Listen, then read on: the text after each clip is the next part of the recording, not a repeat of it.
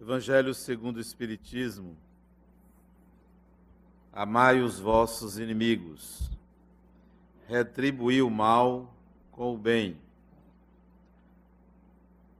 Disse Jesus: Aprendestes o que foi dito.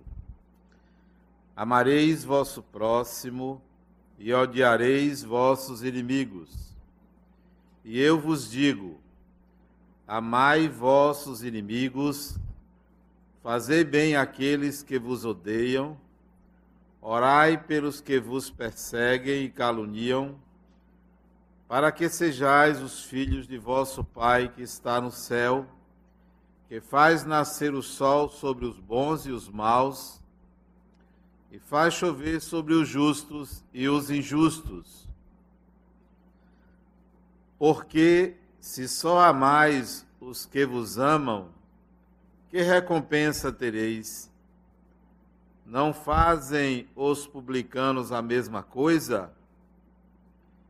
E se saudais apenas os vossos irmãos, que fazeis vós mais do que os outros? Não fazem os pagãos o mesmo?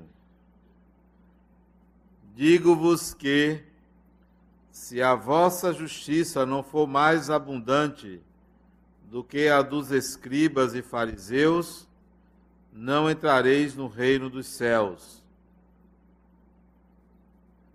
Mateus 5, 20 e 43 a 47.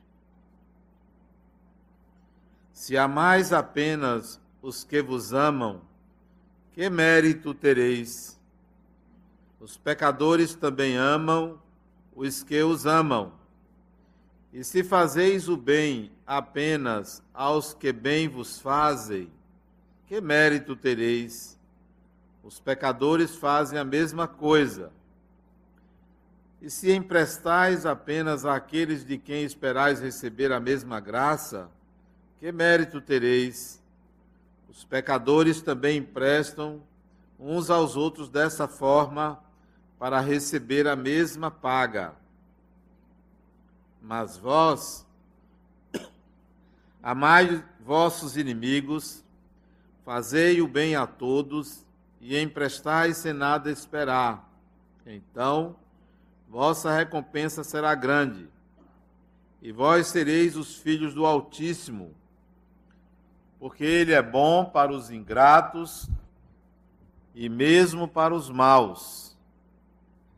Sede, pois, plenos de misericórdia, como vosso Deus é pleno de misericórdia. Lucas 6, 32 a 36. Comentários de Allan Kardec.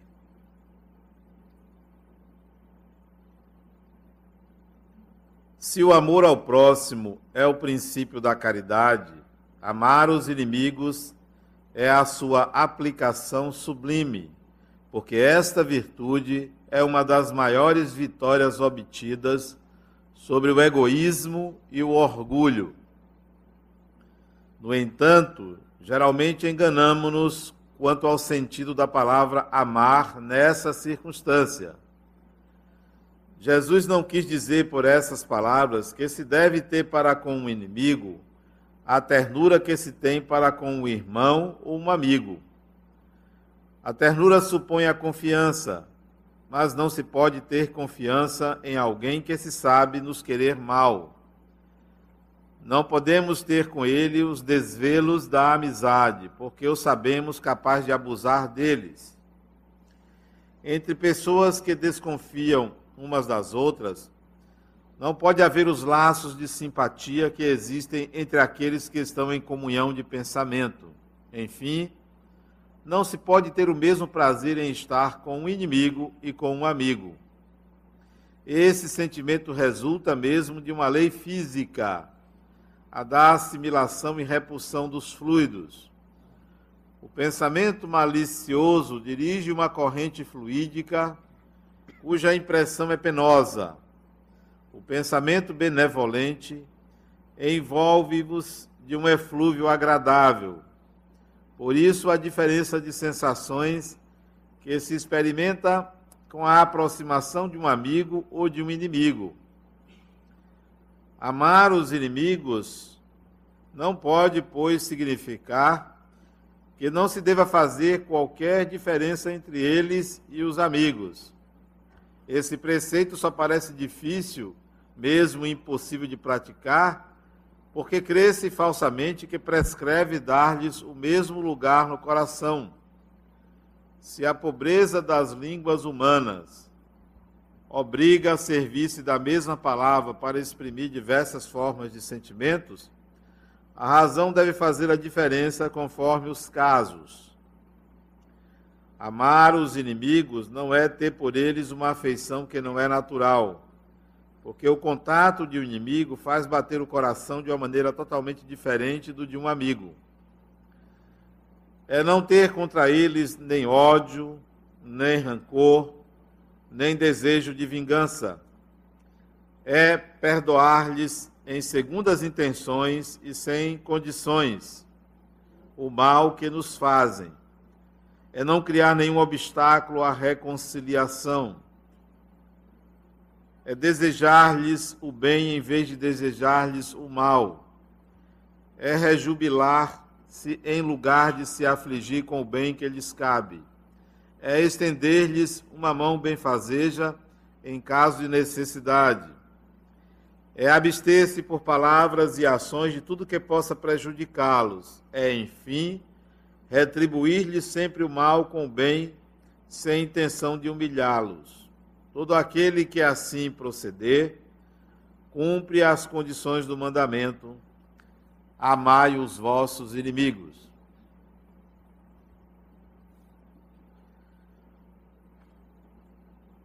A leitura do Evangelho segundo o Espiritismo que fiz há muito tempo pela primeira vez, não me surpreendeu pelo conteúdo, senão quando eu li este capítulo. Lembro-me bem a minha surpresa ao encontrar essa afirmação de Jesus: Amai os vossos inimigos. Isso me soou como uma grande novidade. Nunca tinha ouvido isso. Já que não tive uma educação religiosa antes de me tornar espírita, ao ler esse capítulo no livro, eu me surpreendi pela novidade. Como assim? Eu ouvia falar que se deve amar as pessoas, amar a todos, amar ao próximo, amar a Deus, amar a mim mesmo. Nunca tinha ouvido falar que se deveria amar aos inimigos, foi uma grande surpresa para mim. Uma grata e grande surpresa. Improvável de aceitar, da mesma maneira que eu assimilei a ideia que deveria amar as pessoas, não aceitei de pronto a ideia de que deveria amar aos inimigos.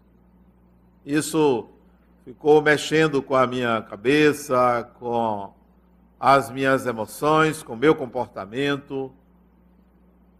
Eu não entendia como é que isso poderia se aplicar e qual era o fundamento disso. Até que, mais tarde, uns 15 anos depois,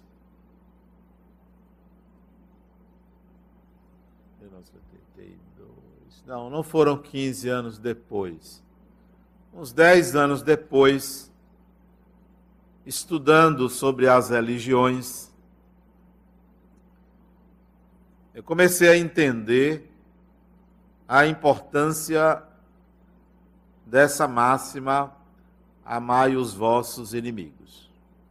Nas religiões, sobretudo a religião mais antiga que se conhece, que é o hinduísmo, vasculhando o Bhagavad Gita, o Mahabharata, eu não encontrei uma afirmação como essa, mas encontrei que se deveria amar as pessoas. Nessa mesma época, estudando uma dissidência do hinduísmo, o budismo, que é anterior ao cristianismo, eu não encontrei nada referente a amar aos inimigos, mas encontrei que se deveria amar as pessoas. Igualmente no judaísmo, que é anterior ao cristianismo, de cujo seio ele surgiu, também não existe referência a amar aos inimigos, mas sim amar ao próximo como a si mesmo e amar a Deus sobre todas as coisas. De tal maneira que eu naveguei nas várias religiões e não encontrei qualquer referência semelhante, sequer semelhante, a amar ao inimigo. Daí eu vi a importância dessa desta afirmação.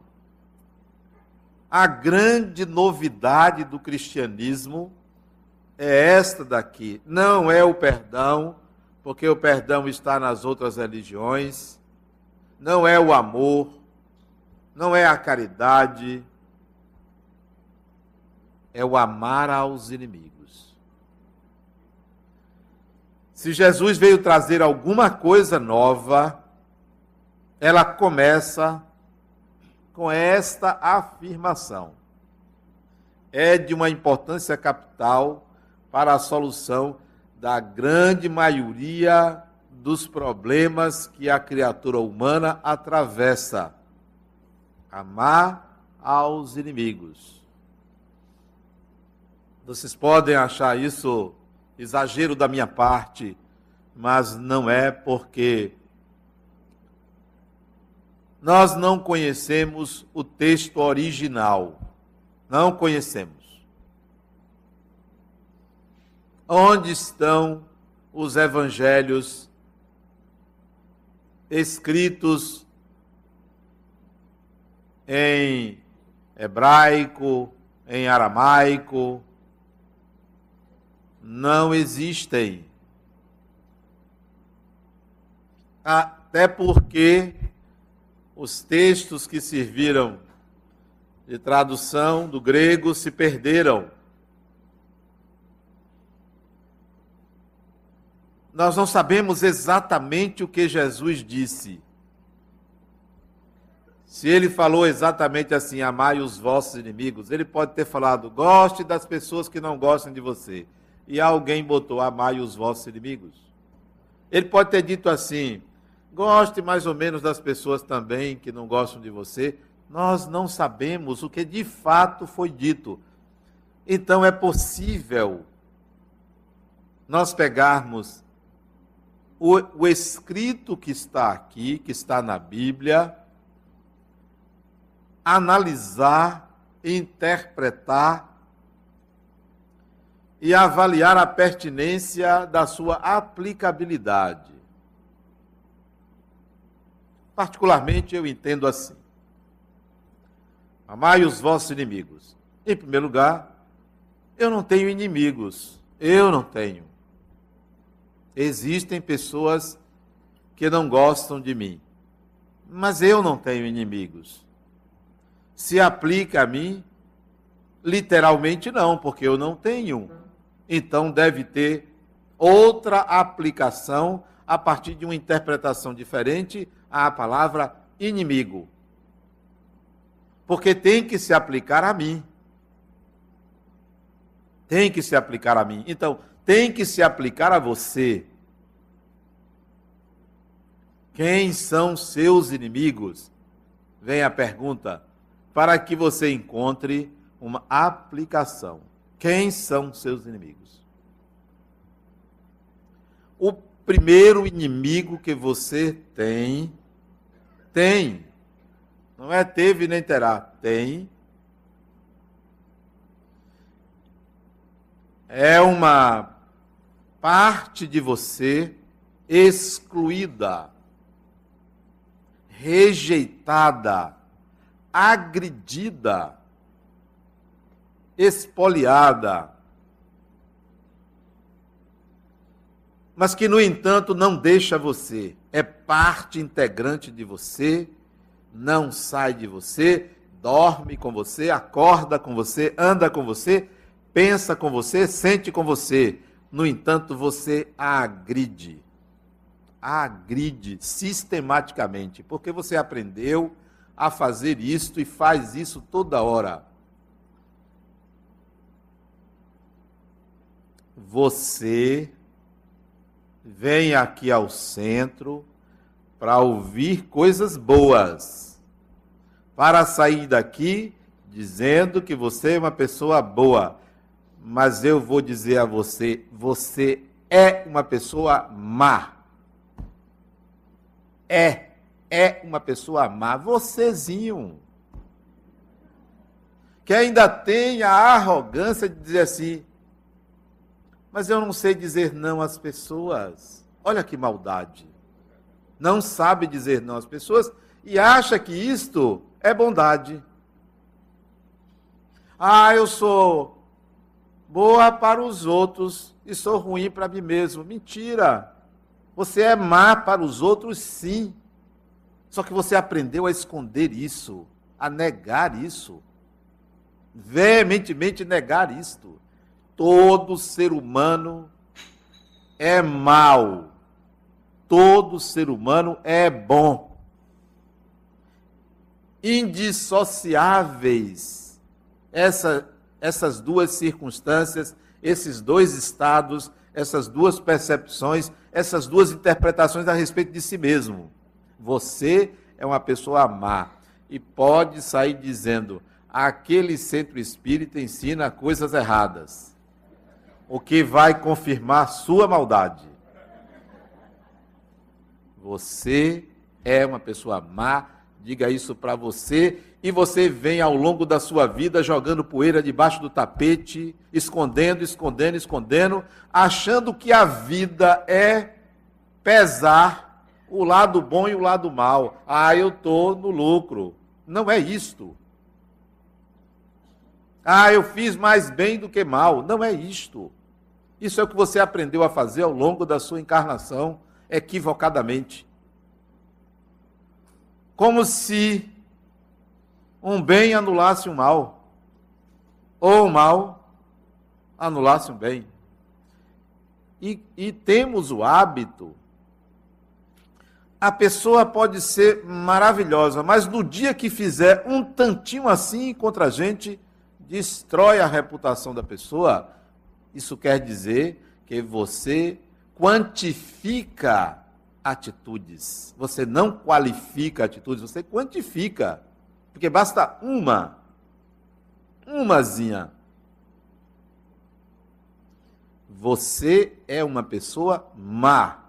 Pode ter certeza disso e não fuja disso. Porque aí entra amai os vossos inimigos ame a você, sem querer direcionar qual cegueira do apaixonado para o lado bom da sua personalidade, porque isso é cegueira. Ah, eu gosto de mim. Como aquelas pessoas que precisam ter autoestima estimulada para gostar de si mesmo. Eu gosto de mim na tristeza também. Eu gosto de mim mesmo quando eu não estou bem.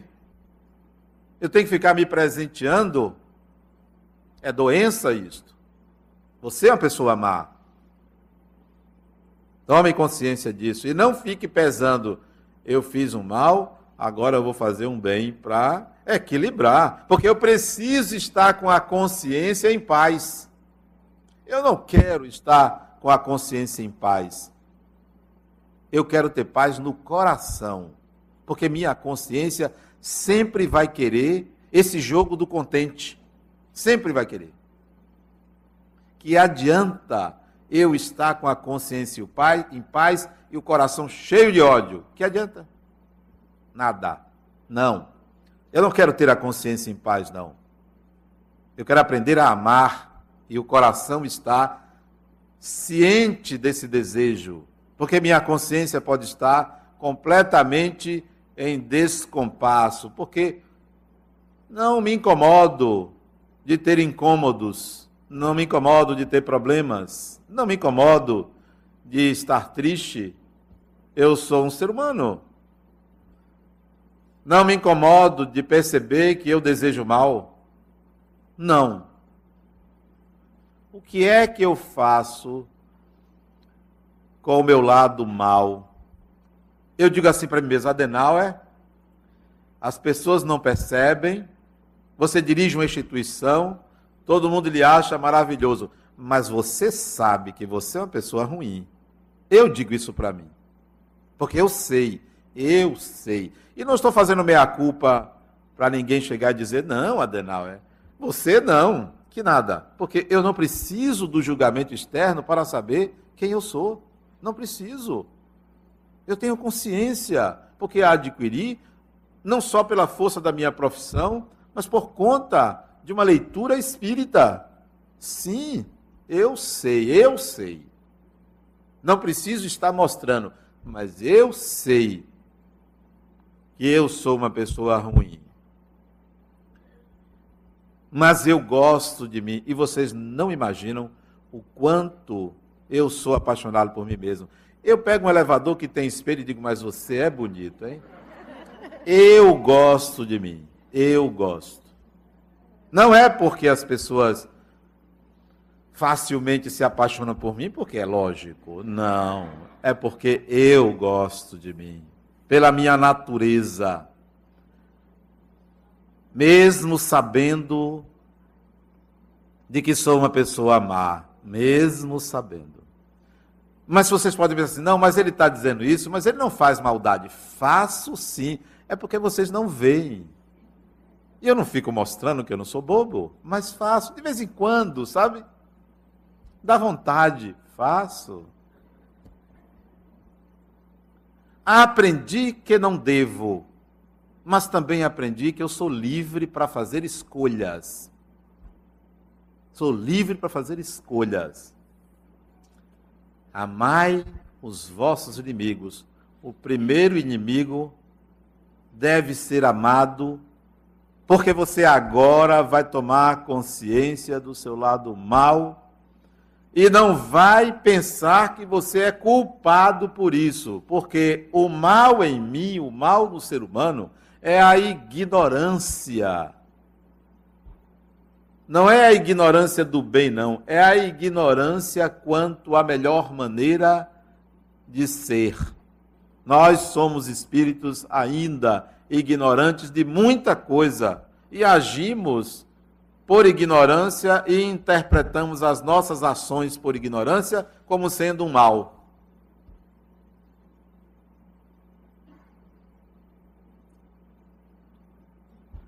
Não aceite culpa pelo mal ou pela maldade que você se lembre ter feito ou que faz. Não aceite culpa. Assine embaixo. Fiz faço, assine embaixo, assuma, mas não se culpe. Porque a culpa atrai a obsessão, a culpa atrai o sofrimento. E assinar embaixo e assumir e ser responsável pelo que faz atrai a vontade de fazer melhor. De fazer melhor, a vontade de aprender. Se você fez um mal, qualquer que seja, vamos dizer um mal comum, que todo mundo aqui faz, mas floreia para não parecer que faz. Falar mal de outra pessoa. Todo mundo faz. Se você leu aqui, Jesus disse: Ó, não faça como os publicanos, não. Ele está falando mal do outro. Ou não? Ou é a interpretação minha? Não. Não adianta querer florear, mistificar. Nós, seres humanos, falamos mal dos outros. Agora, tem uns que, que pesa na dose, né? Fala mesmo. Vamos dizer que você falou mal da sua vizinha o que não é raro, né? Aí você faz o seguinte: chega aqui no centro, amai os vossos inimigos, fale bem das pessoas, seja mansa, doce, sei lá. Diz: olha, eu vou dar uma cesta básica.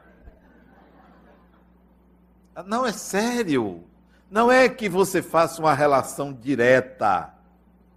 Você, por que você fez isso lá? Você, quando chega aqui ou em outro lugar, você quer fazer o bem. Aí você diz: Não, eu vou, semana que vem, eu vou lá no asilo, no orfanato, vou não sei o que lá, vou fazer uma visita. Você arranja um meio natural, lógico, de fazer o bem. Aí você se alivia. Não é assim que funciona o universo. Pode fazer a caridade, pode dar a cesta básica, pode doar, faz bem fazer isto, mas não resolve aquilo. Aquilo é outra coisa. A pergunta é: como resolver aquilo e continuar fazendo isto? Resolve-se aquilo. Não é indo na casa da vizinha oferecer um pedaço de bolo, porque isso é hipocrisia. Mas você pode ir, pode ir lá oferecer um pedaço de bolo. Se for na minha casa, eu gosto de bolo de laranja. Pode ir lá levar, não tem problema. A questão é: eu preciso aprender a respeitar Deus. Eu só aprendo a não falar mal dos outros se eu aprender a respeitar Deus. Mas o que é que uma coisa tem a ver com outra?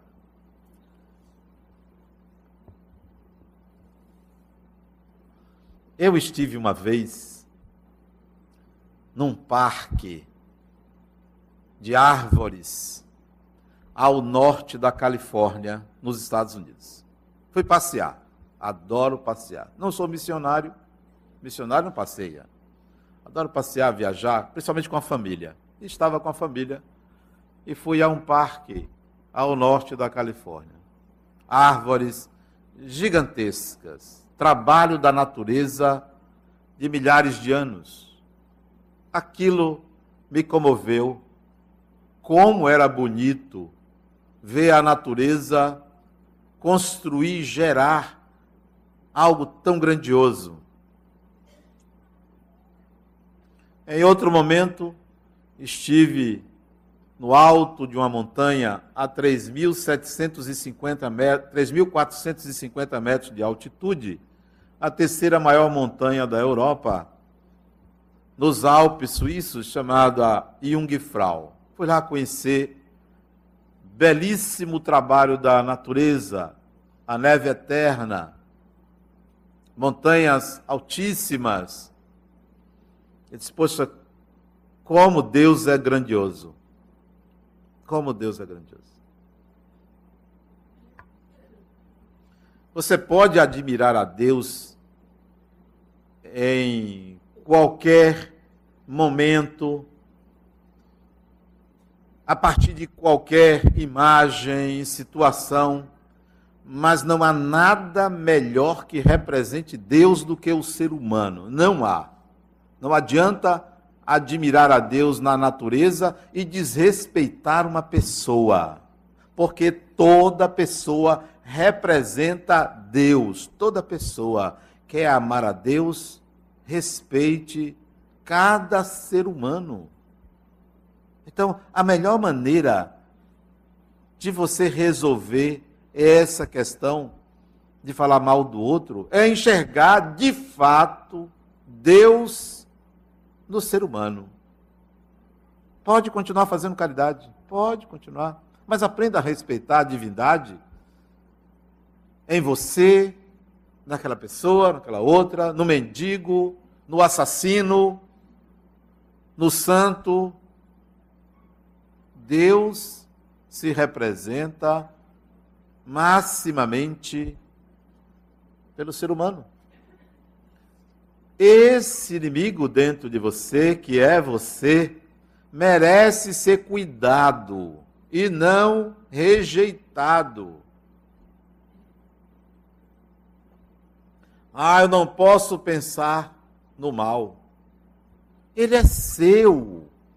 Aprenda a pensar nele e dar-lhe uma solução, um segmento. Ah, mas eu tenho que afastar os maus pensamentos. Não afasta. Quanto mais quer fazer isso, mais ele se reforça. Aprenda a lidar com a sua natureza má. Eu, quando tenho um pensamento negativo, ruim, tenho, de vez em quando, eu digo assim para mim, Adenal, agora não é hora, aguarde aí, depois você volte a pensar nisso, porque você precisa pensar nisso. E deixo lá, faço a palestra. Depois eu pensei naquilo naquela hora. Por quê? De onde veio? Qual o sentido? Qual o significado? Não vou deixar de pensar com medo de lidar com o mal em mim. Não vou deixar é inadequado o pensamento naquele momento, ou a ideia.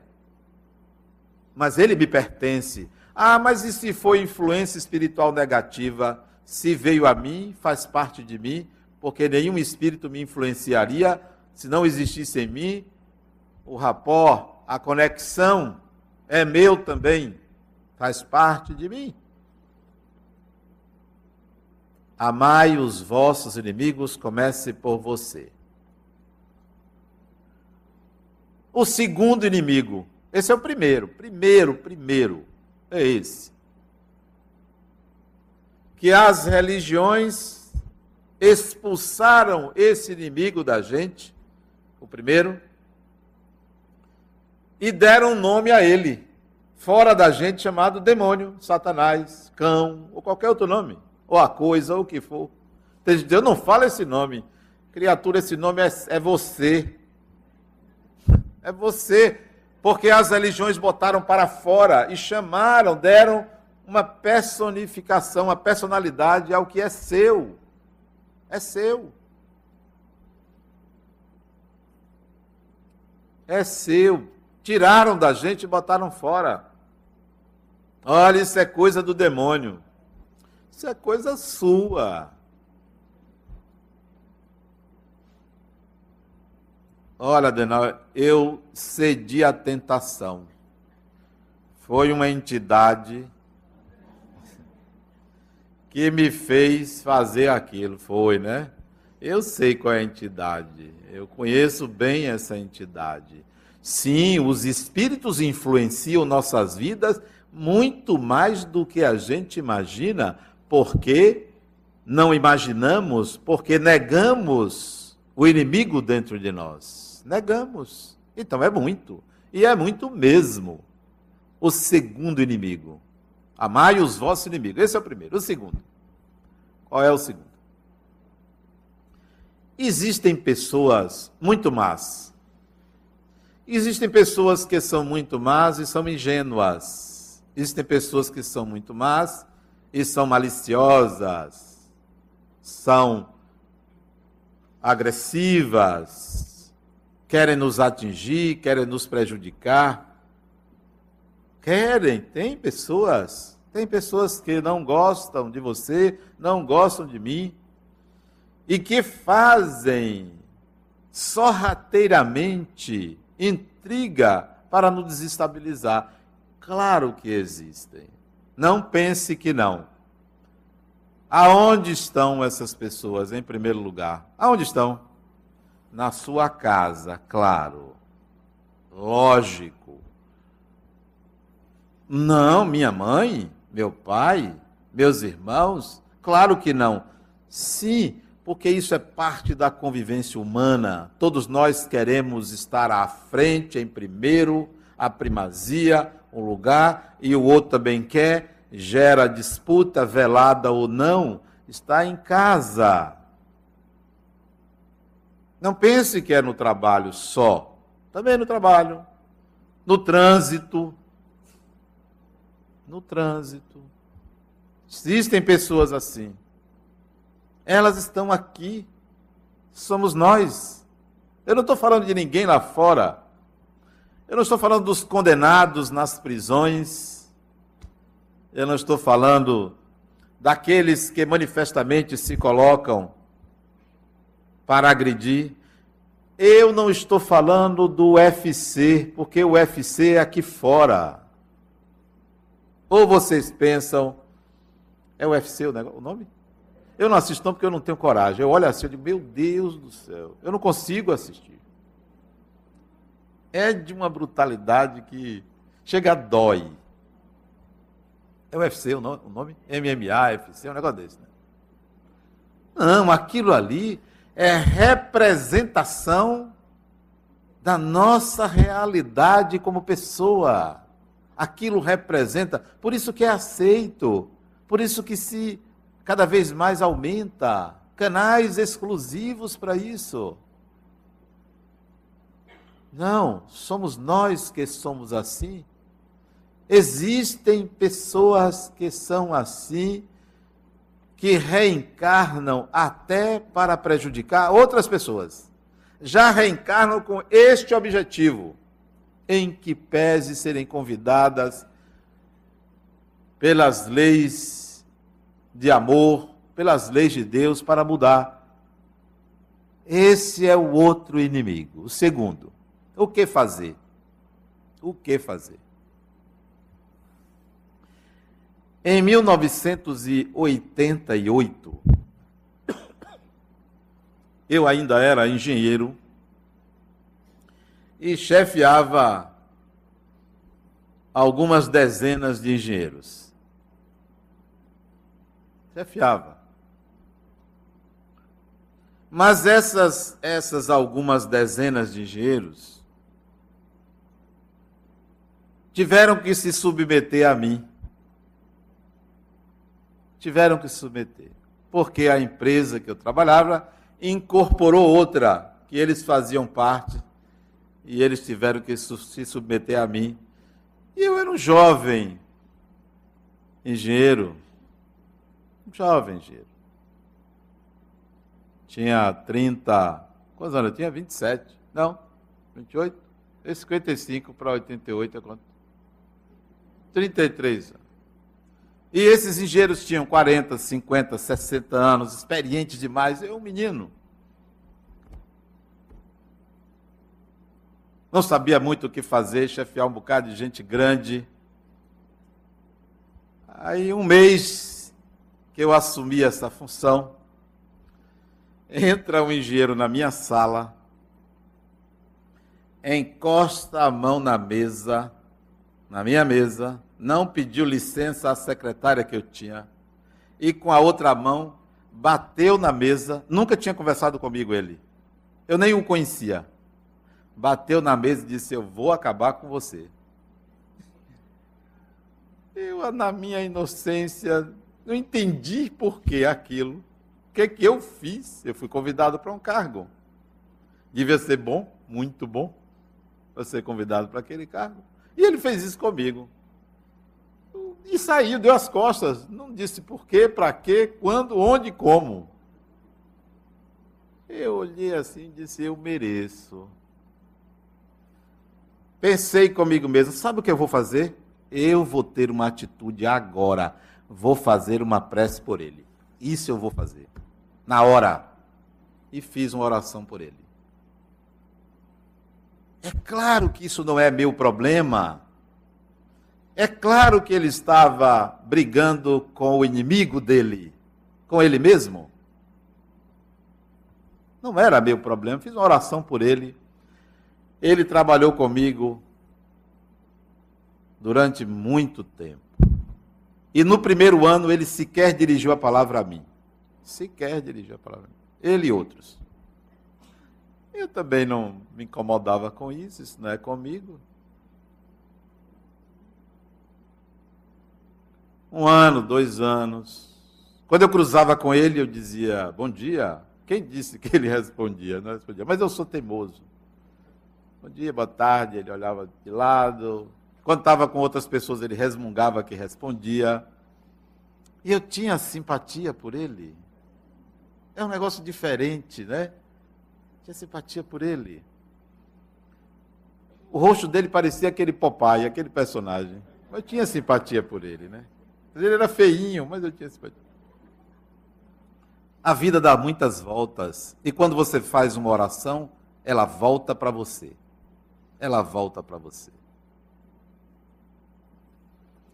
1992, eles conseguiram e me retiraram da função. Eu saí, sem problema nenhum. Né? Quatro anos depois, eles me tiraram da função e me tiraram assim, ó. Um deles. Eu vou lhe tirar da função, o meu chefe, né? Que também não gostava de mim, porque não foi ele que me convidou para ser o chefe da engenharia.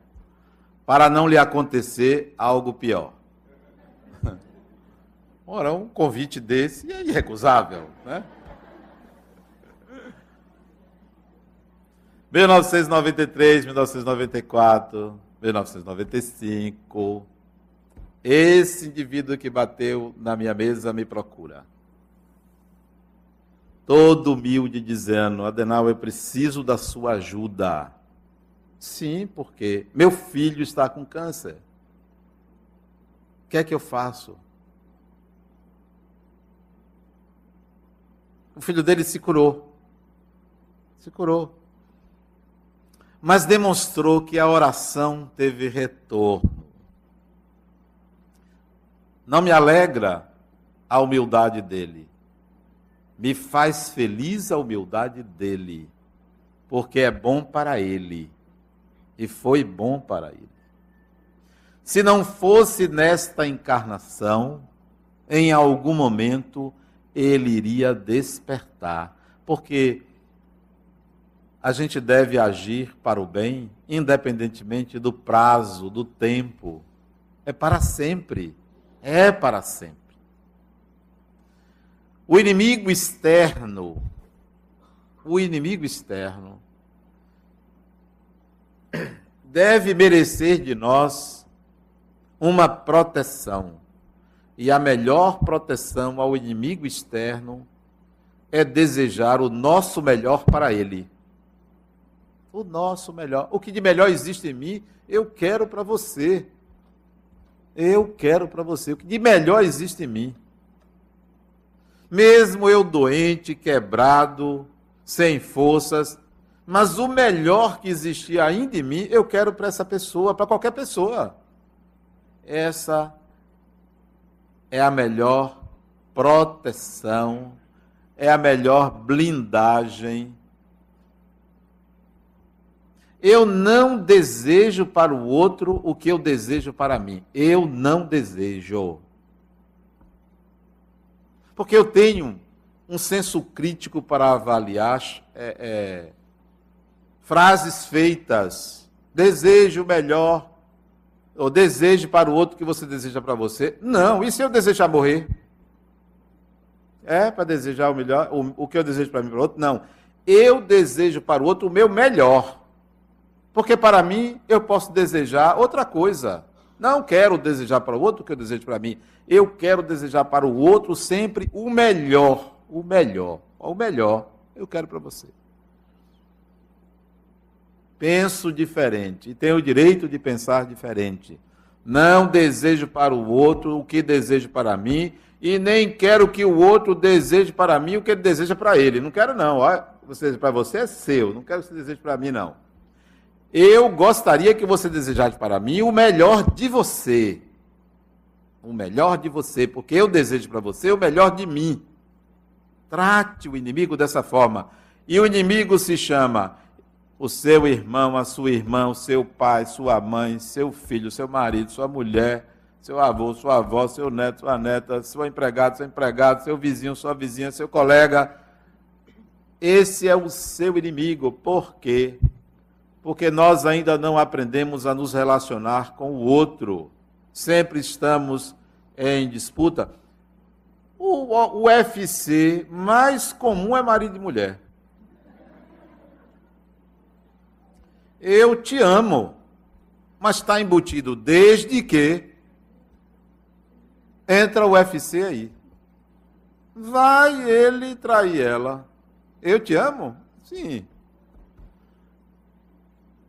Por mais que duas pessoas se amem, elas reservarão um espaço para si próprias. Estarão sempre na disputa da conservação desse espaço.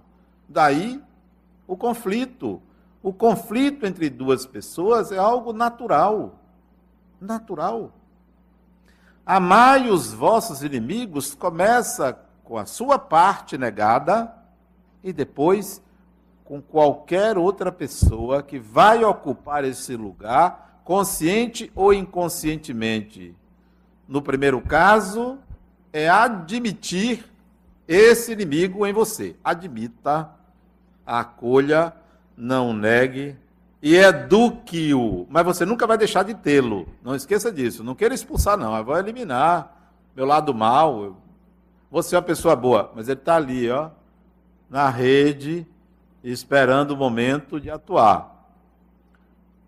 O segundo inimigo, para qualquer ser humano, deseja o melhor de você para aquela pessoa, quem quer que seja. Quem quer que seja.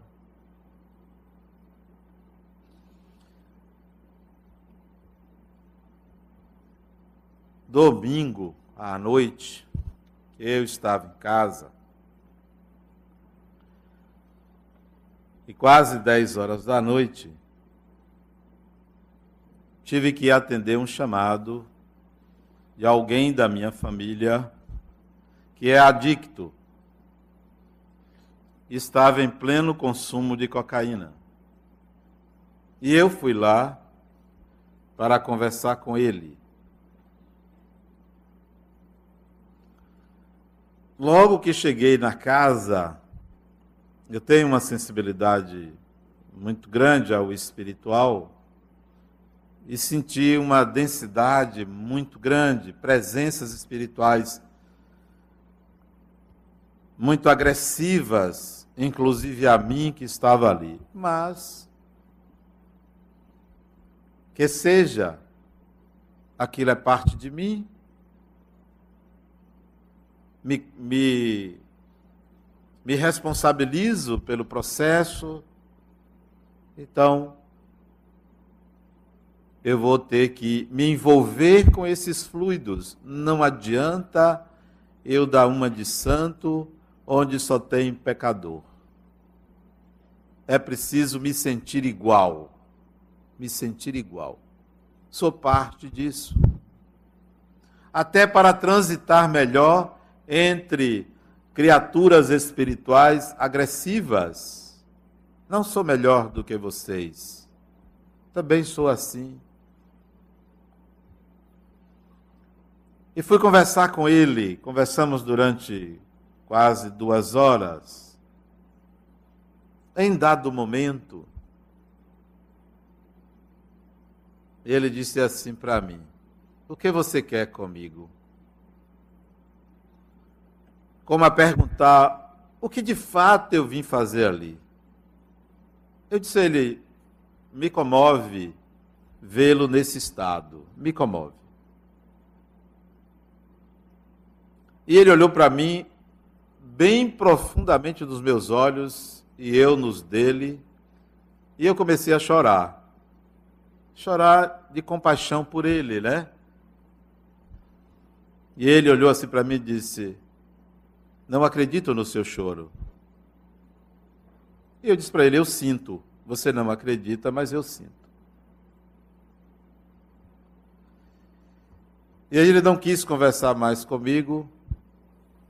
Eu disse para ele: Me dê uma chance. Me dê uma chance. Me dê uma chance de conversar com você. E ele se volta para mim e senta. Isto é, me dê uma chance. E conversamos mais um pouco.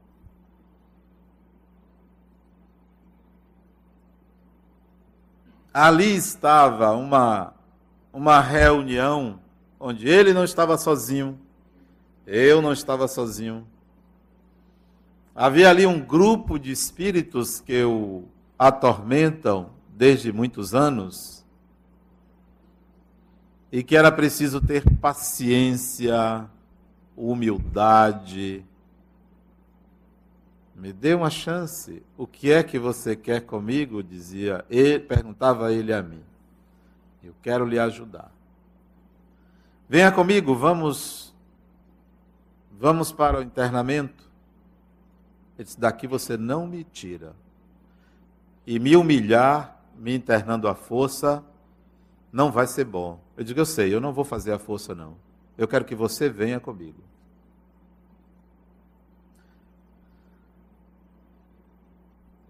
Amai os vossos inimigos, compreende também entender o mal do outro. O mal do outro. Que nem o outro reconhece. Eu disse a ele: hoje não, mas me dê um prazo. Me dê um prazo para interná-lo. Me dê um prazo. Aí é que ele virou e disse assim: me dê um crédito de confiança. Se eu voltar,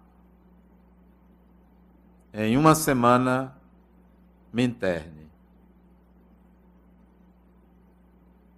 E saí dali contente, pulando de alegria, com esta afirmação. Isso foi domingo, na quarta-feira. Na segunda-feira eu liguei para ele, ele não me atendeu. Na terça-feira eu liguei para ele, ele não atendeu. Na quarta-feira ele me atende. Não precisa internamento. Eu estou limpo desde domingo. Mas eu quero conversar. Fui ao encontro dele na quarta-feira. Contente feito uma criança, sabe? Porque você vê desabrochar no ser humano a esperança, a vontade de viver, de sair daquela situação e me alimenta a compaixão pelo outro. Aí conversamos durante um bom tempo. E ele disse para mim: vai ser um dia após o outro. Se eu recair, você me interne. E a gente vem conversando todos os dias. Todos os dias. Tenha compaixão pelo mal do outro. Não acuse o outro. Não acuse o outro é uma doença. As pessoas adoecem, as pessoas estão doentes. As pessoas não têm consciência de que prejudicam a si mesmas. Não têm consciência. Não, não vou julgar uma pessoa. É adicto, é o seu mal. Vamos ver o que é que eu posso fazer para ajudá-lo no seu mal. A melhor proteção que você pode ter, construir, é desejar o seu melhor para o outro. Seu melhor. O que de melhor existe em mim, eu quero que vá para você. Esse é o processo de cura, esse é o passe que você recebe. O passista vai dizer: o melhor de mim, com o melhor dos espíritos, está indo para você. Receba e faça isso em toda a sua vida. Muita paz.